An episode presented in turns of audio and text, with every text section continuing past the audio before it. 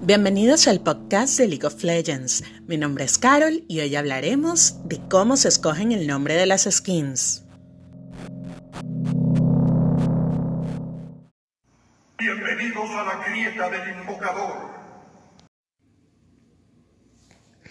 Elegir el nombre de un aspecto puede ser tan simple como hacer una lluvia de ideas. Sin embargo, antes de hacerlo, los equipos de producción de League of Legends comienzan a conceptualizar y definir los atributos claves que caracterizan la apariencia del aspecto y, por supuesto, al campeón.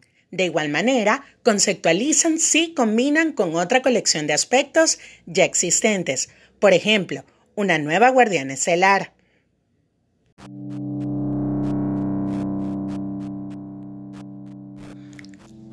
En el caso de que un nombre se escuche bien en español y sea una expresión, como el caso de Brolaf, puede mantenerse. En el caso de que no lo haga, debe hacerse la adaptación lingüística al español de Latinoamérica y al español de España. Es por ello que muchos de los aspectos tienen nombres distintos, aunque sea el mismo idioma.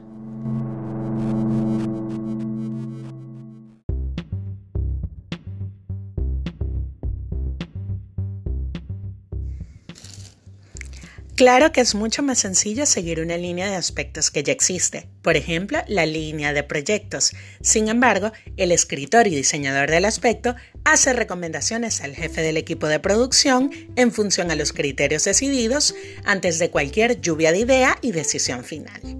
Es así como surgen los nuevos aspectos, o al menos sus nombres.